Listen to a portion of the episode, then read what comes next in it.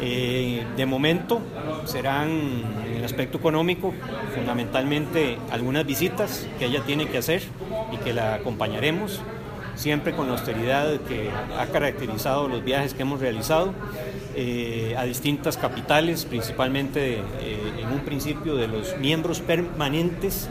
y de los miembros no permanentes del Consejo de Seguridad.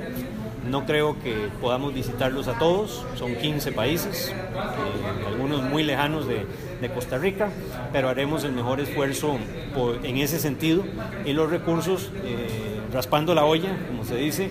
eh, vendrán principalmente de la Dirección de Política Exterior al interno de la Cancillería. La vamos a designar a ella precisamente para que podamos dar este apoyo como embajadora en misión especial de Costa Rica. Eh, ese es un trámite que hacemos el presidente y yo. Eh, adicionalmente haremos eh, algunos ajustes en las partidas internas del, ministerio. En resumen, fundamentalmente vendrá del, presupuesto del Ministerio de Relaciones Exteriores, que también es muy modesto y todos los años nos lo han ido cortando y este año no ha sido la, la excepción